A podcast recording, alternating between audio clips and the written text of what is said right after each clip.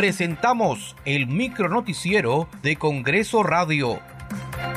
¿Cómo están? Les saluda Perla Villanueva. Hoy es miércoles 14 de diciembre del 2022.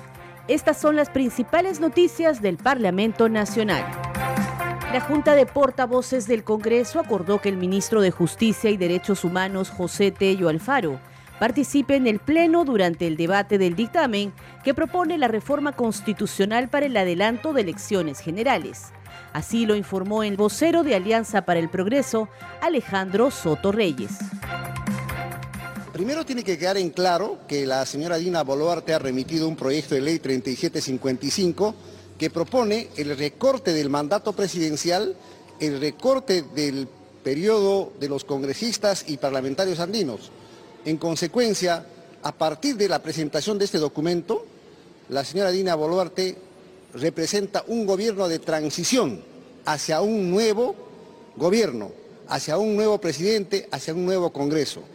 Hemos acordado en la Junta de Portavoces que se invite al ministro de Justicia para que venga mañana al Pleno y explique y fundamente las razones por las cuales ha planteado este proyecto de ley y por qué. Como se recuerda el pasado 1 de diciembre, la Comisión de Constitución y Reglamento del Congreso aprobó el dictamen que propone el adelanto de elecciones generales para el 2023.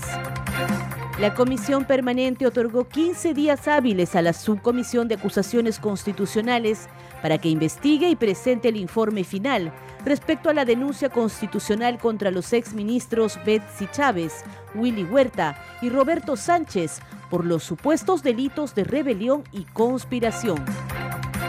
La presidencia propone otorgar un plazo de hasta 15 días hábiles para que la subcomisión de acusaciones constitucionales realice la investigación y presente su informe final.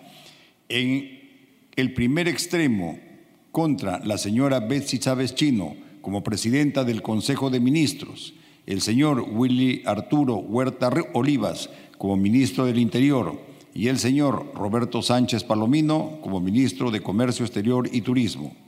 En el segundo extremo pasa al archivo por sustracción de la materia contra el presidente de la República, señor José Pedro Castillo Terrones. Muchas gracias por acompañarnos. Nos reencontramos mañana.